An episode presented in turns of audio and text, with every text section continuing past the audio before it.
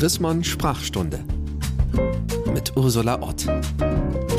Hallo und herzlich willkommen zum letzten Podcast in 2021 zur letzten Sprachstunde vor Weihnachten.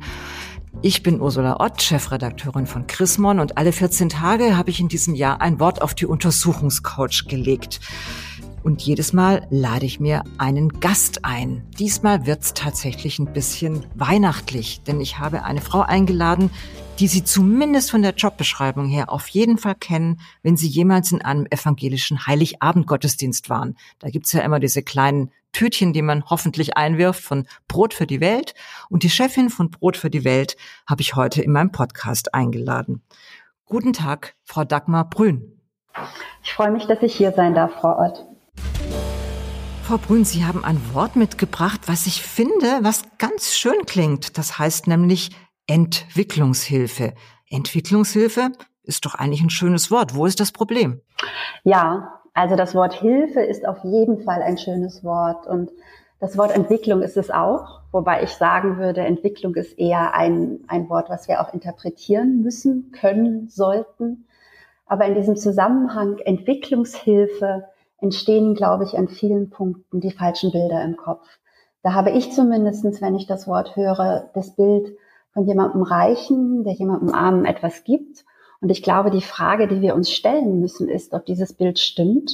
Ähm, warum ist der eine reich und der andere arm? Ist es überhaupt ein Geben und Nehmen? Geht das Geben und Nehmen in die eine Richtung oder in die andere Richtung?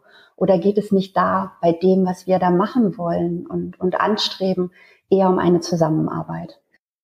Hm, da würde ich gleich gerne mal nachfragen. Also wir haben ja jetzt eine neue Bundesregierung und da gibt es auch ein neues Ministerium beziehungsweise eine neue Chefin für das Ministerium für wirtschaftliche Zusammenarbeit. Und da geht's ja jetzt schon drum, wie viel Geld geben wir Reichen ab? Also ganz konkret, wie viel Geld gibt zum Beispiel Deutschland von seinem Bruttosozialprodukt ab in die Entwicklungszusammenarbeit. Also so ein gewisses Gefälle gibt's doch tatsächlich. Ja, also dieses Gefälle gibt es natürlich auf jeden Fall.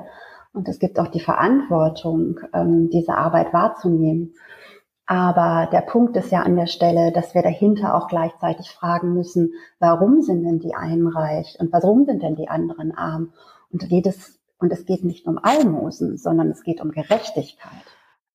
Aha, also dann kann man sagen, dass das Wort Entwicklungshilfe eher früher benutzt wurde und sich in den 50 Jahren, in denen es Brot für die Welt jetzt gibt, über 50 Jahre, sich da was geändert hat? Ja, ja, nicht nur bei Brot für die Welt. Auch das Ministerium heißt ja ähm, Ministerium oder Bundesministerium für wirtschaftliche Zusammenarbeit und Entwicklung. Wobei Sie recht haben, also das Wort Entwicklungshilfe ist total präsent. Ich habe direkt, weil ich ein paar Minuten Zeit hatte, bevor wir gesprochen haben, einfach mal in die Suchmaschine Entwicklungshilfe eingegeben und bin dann auf Neuigkeiten News gegangen und hatte sofort ähm, vom Hamburger Abendblatt die Schlagzeile von gestern, Nils An wird neuer Staatssekretär für Entwicklungshilfe. Dabei heißt der gar nicht so, das ist ein Fehler, oder? Der heißt nicht so, nein, der heißt Staats Staatssekretär im, ähm, im BMZ. Und mhm. ähm, ich würde ganz kurz, weil Sie am Anfang so schön sagten, ist doch eigentlich ein schönes Wort, ne, sagen, dass es natürlich ein gutes Wort ist, von Hilfe zu sprechen. Also Hilfe ist für mich etwas, was unsere Gesellschaft zusammenhält. Und ähm, mich hat es sehr berührt, im letzten Jahr zu sehen, wo es vielen Menschen in Deutschland auch nicht gut ging dass die dennoch ähm, gespendet haben für Brot für die Welt, für andere Organisationen. Also es gibt ein Bedürfnis zu helfen, gerade auch in Situationen, wo es einem selber nicht gut geht. Und deswegen möchte ich die Schönheit dieses Wortes Hilfe überhaupt nicht, überhaupt nicht in Frage stellen. Aber nochmal, es geht tatsächlich um eine Zusammenarbeit und es geht nicht darum, dass, ähm, dass die einen die anderen durch ihre Hilfe entwickeln. Also verstehe ich Sie richtig, dass die Entwicklung das größere Problem ist als die Hilfe. Also weil Entwicklungshilfe ist ja ein Kompositum, ein zusammengesetztes Wort. Und die Hilfe brauchen wir ja schon weiter. Also ich kriege regelmäßig Post von Brot für die Welt und auch von Diakonie Katastrophenhilfe, weil ich ab und zu spende. Und im letzten Brief, der kam erst letzte Woche, da war dreimal das Wort Hilfe drin. Also an manchen Punkten müssen wir doch auch helfen. Sehe ich das richtig? Wir müssen in dieser einen Welt gut zusammenarbeiten, dass wir in dieser einen Welt auch gut zusammenleben können. Und ähm, es ist so, dass wir als, als reiches Land, als Industrieland im Moment natürlich die Möglichkeiten haben und die Möglichkeiten wahrnehmen können und wahrnehmen müssen, ärmere Länder zu unterstützen. Gleichzeitig dürfen wir aber nicht vergessen, dass dieses Arm und Reich, ähm, von dem ich gerade spreche und was natürlich in diesem Begriff Hilfe auch drinsteckt, dass es dafür natürlich Gründe gibt. Und diese Länder sind zum größten Teil nicht einfach arm, sie sind arm gemacht worden. Es sind Länder, mit denen wir zusammenarbeiten, die haben reiche Bodenschätze, aber es sind auch Länder, durch, die durch die Politik, die durch Steueroasen, die durch ungerechte Abkommen sehr viel von ihrem eigenen Reichtum immer wieder verlieren. Und wenn wir uns anschauen, wie viel Geld in die Entwicklungszusammenarbeit geht, dann ist es mit Sicherheit ein Mehrfaches, was an Geld aus den ärmeren Ländern im globalen Süden wieder abfließt. Und das ist einer meiner Unbehagen an dem Begriff Hilfe, weil er nur eine ganz bestimmte Situation abbildet. Genau, so habe ich das auch verstanden. Also das große Thema von Brot für die Welt ist ja, dass die Länder des Nordens sich entwickeln müssen und die Länder des Südens auch. Ich nehme als Beispiel eine Geschichte, die wir gerade in der Weihnachtsausgabe von Chrismon hatten. Das war eine Geschichte über Simbabwe. Das ist ein Land, wo die Böden inzwischen so unfruchtbar sind durch den Klimawandel, ähm, dass sie da kaum mehr was anbauen können. Und den Klimawandel, den haben ja wir reichen Länder verursacht im Großen und Ganzen. Müssen also wir reichen Länder uns auch entwickeln? Auf jeden Fall. Also ich finde es ganz schön, dass Sie auf dieses Beispiel zu sprechen kommen. Ich habe mich auch sehr gefreut über diesen Artikel im Chrismann. Aber er macht, glaube ich, über, macht viel von der Problematik, über die wir uns ja gerade unterhalten, vielleicht auch streitbar unterhalten, macht es, glaube ich, deutlich. Die ärmsten Länder im globalen Süden tragen am wenigsten zum Klimawandel bei. Wobei Klimawandel auch ein interessantes Wort ist. Ich würde eigentlich schon von Klimakatastrophe sprechen an der Stelle. Also da kann ich direkt anschließen. Ich hatte neulich die Neurowissenschaftlerin Marin Urner im Podcast und die hat gesagt, Klimakatastrophe. Es ist kein Klimawandel, es ist eine Katastrophe. Allerdings beim Wort Katastrophe, habe ich gelernt, macht unser Hirn gleich komplett zu und denkt, es ist alles zu spät. Deswegen muss man bei Klimakatastrophe immer gleich noch einen Satz dazu sagen, was man dagegen tun kann. Und zwar, was wir jetzt sofort tun können. Aber jetzt haben Sie noch ein Wort erwähnt. Das Wort, was Sie gerade gesagt haben, heißt globaler Süden. Ist das das, was man früher Entwicklungsländer nannte, globaler Süden? Das ist das, was ich ähm, für das Klassische, also wenn wir sagen, was wir da früher Entwicklungsländer sagten, ja, würde ich sagen, ist das die richtige Bezeichnung. Wobei Sie ja gerade in Ihrer ersten Frage, und ich finde es so schön, dass wir immer weitere, weitere Bögen ähm, gehen ja, ja mich auch fragten, müssen wir uns nicht alle entwickeln, gerade mit Blick auf den Klimawandel. Und vor diesem Hintergrund sind wir alle Entwicklungsländer. Und ich glaube, das steckt auch in diesem Namen, den man heute viel häufiger benutzt, eben Entwicklungszusammenarbeit, zu sagen, wir müssen uns alle verändern. Denn wenn wir am stärksten als Industrieländer dazu beitragen, dass diese Klimakatastrophe, bleiben wir bei dem Begriff, immer näher rückt, dann müssen wir uns auch entwickeln, dass das nicht so weitergeht. Wir leben hier über unsere klimatischen Verhältnisse und ähm, die Folgen davon spüren aber am stärksten die Menschen im globalen Süden. Und Sie sprachen ja gerade von diesem Projekt in Simbabwe, was wirklich ein schönes Beispiel für, für die Arbeit ist, wie wir arbeiten, weil es dar darum geht, dass unsere Partnerorganisation Brot für die Welt arbeitet ja vor allen Dingen mit Partnerorganisationen mhm. zusammen, mhm. dass dort die Menschen für sich entwickeln, wie sie mit diesem Klimawandel umgehen können. Das kann in dem Fall, wenn ich mich richtig erinnere, war das Projekt, wo es darum ging, die Felder so anzulegen, ähm, dass sie den Regen besser speichern können und gleichzeitig gegen zu starke Regenfälle geschützt sind. Zimbabwe hat ja das Problem der längeren Düren und wenn der Regen kommt, kommt er ganz stark. Und gleichzeitig, und deswegen habe ich am Anfang gesagt, das ist doch eine Gerechtigkeitsfrage, muss es auch darum gehen, dass wir hier ändern, wie wir, ähm, wie wir leben, wie wir den Klimawandel, die Klimakatastrophe vorantreiben. Ich finde das echt ein super Beispiel, weil ich habe jetzt gerade die Chrismon-Geschichte nochmal gelesen und habe verstanden, dass äh, Brot für die Welt mit seiner Partnerorganisation den Leuten beigebracht hat, wie man die Felder vor Erosion, also vor Überschwemmung, schützt, indem man so kleine Steine um die Felder macht. Das Thema Überschwemmung, und zwar krasse Überschwemmung, hatten wir im Jahr 2021 so schlimm wie noch nie ich mich erinnern kann in Deutschland mit dem Hochwasser an der A. Deswegen die Frage an Sie, können wir hier in Deutschland auch von dem Know-how von Ländern des Süden etwas lernen? Ich glaube, das ist in ganz vielen Punkten der Fall. Und da ist es, glaube ich, wichtig, auch, auch zu wissen, dass wir Lernende sein müssen.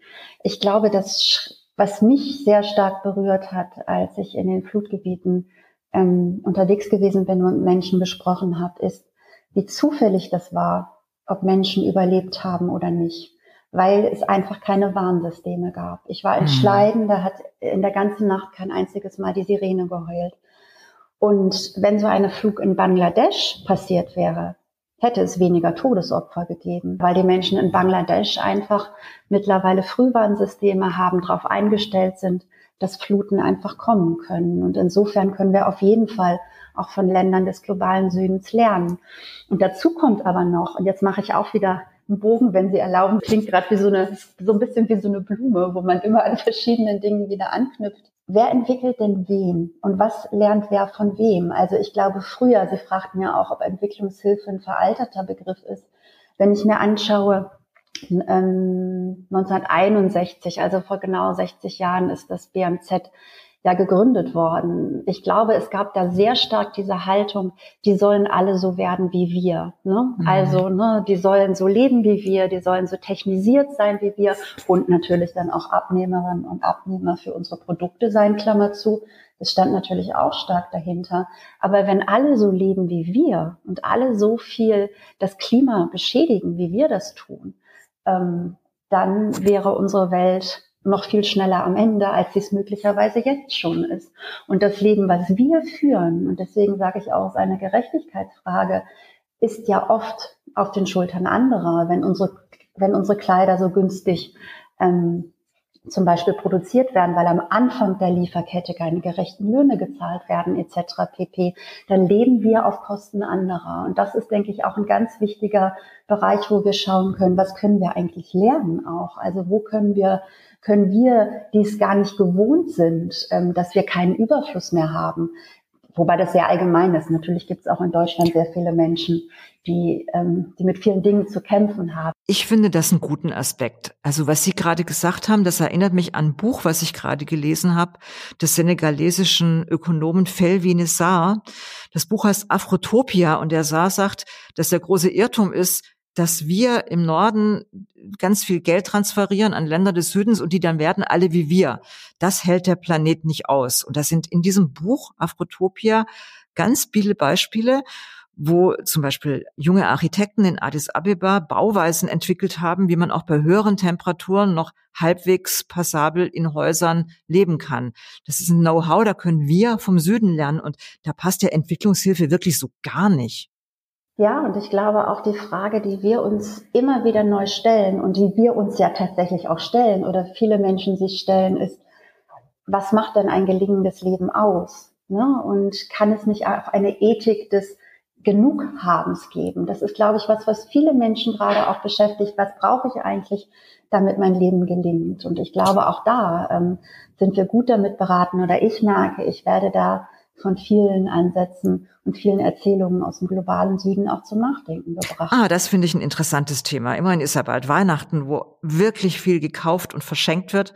Ich glaube, die Einzelhändler sagen, morgen und übermorgen sind die Tage, wo am meisten gekauft wird. Dieses, was Sie jetzt andeuten, die Ethik des Genug, ist das ein Trend, ein Gegentrend? Ich glaube, es gibt verschiedene Strömungen. Es gibt natürlich diese eine Strömung, die sich so ein bisschen so anhört, aber es vielleicht auch nicht ist. Es gibt natürlich ein Bewusstsein oder viele Menschen, die sagen, minimalistischer, ähm, weniger ist mehr an der Stelle. Mhm. Und da hat aber Brot für die Welt, erinnern sich vielleicht vor einigen Jahren, ein ganz wunderbares, tolles Plakat gemacht mit einer Reisschale, mit einigen Reiskörnern und darunter stand, weniger ist leer. Oh, gibt's das Plakat nicht mehr? Ich sehe es direkt vor mir mit den Reiskörnern. Doch, Sie werden es an vielen Stellen noch sehen.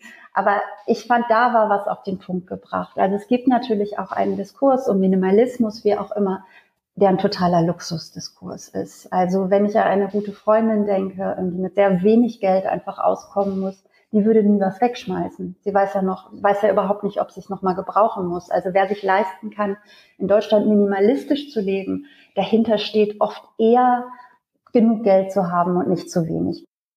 Also ich habe jetzt noch mal eine ganz andere Frage. Länder des globalen Südens, da habe ich neulich einen lustigen Facebook-Post ihrer Kollegin Petra Schulze gelesen, mhm. Rundfunkpfarrerin, die hat bei Konfirmandinnen und Konfirmanden gefragt, wer von euch weiß, was globaler Süden ist? Und dann hat sich eine gemeldet und gesagt, die Eifel.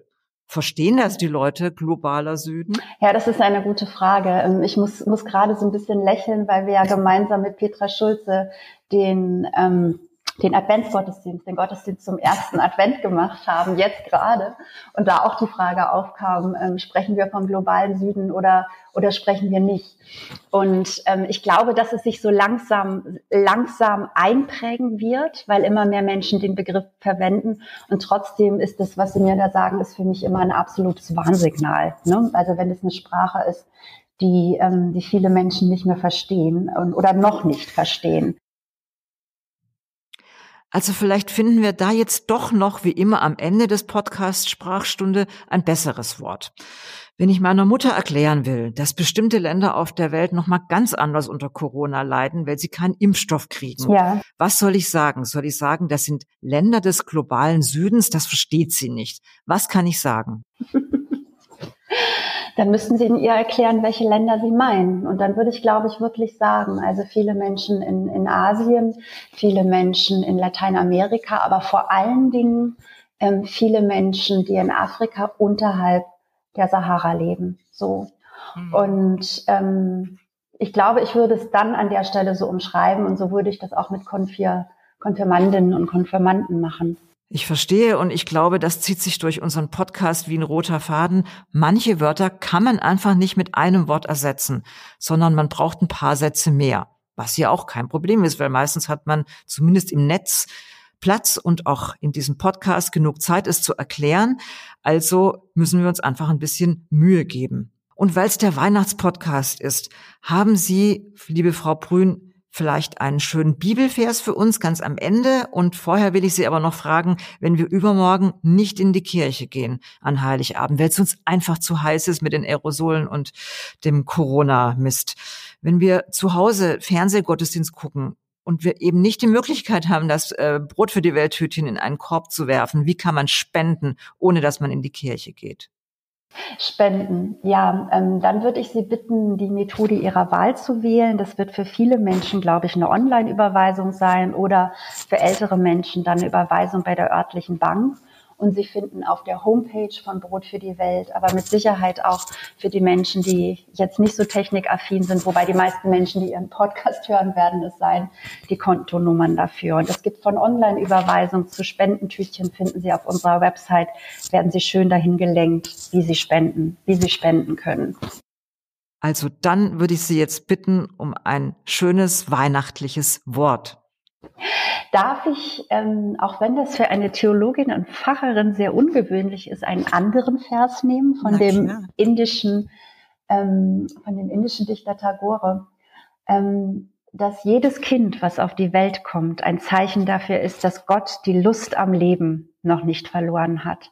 Und das ist, glaube ich, was, ähm, was ich dann gerne Ihren Hörerinnen oder heute dann unseren Hörerinnen und Hörern auch mitgeben möchte. Ich glaube, wichtig ist mir in dieser, auch in der Entwicklungszusammenarbeit, die Freude daran, dass wir gemeinsam uns entwickeln können und dass wir eine gute Chance haben, gemeinsam auch diese Welt weiterzuentwickeln. Und ähm, dazu braucht es braucht es auch Lust und Freude. Und ähm, ich glaube, die würde ich gerne am Ende mit auf den Weg geben, wenn Sie erlauben.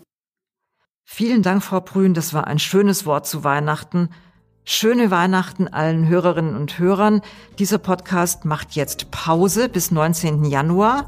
Dann geht's wieder los und das verpassen Sie ja ganz bestimmt nicht, weil Sie diesen Podcast abonniert haben auf Spotify, auf Podigy, auf Apple Podcast oder welche Podcast-App auf dem Handy Sie auch immer benutzen. Schöne Weihnachten und Ihnen, Frau Brün, herzlichen Dank für Ihren Besuch. Vielen Dank auch Ihnen, Frau Ott. Die Chrismon Sprachstunde mit Ursula Ott.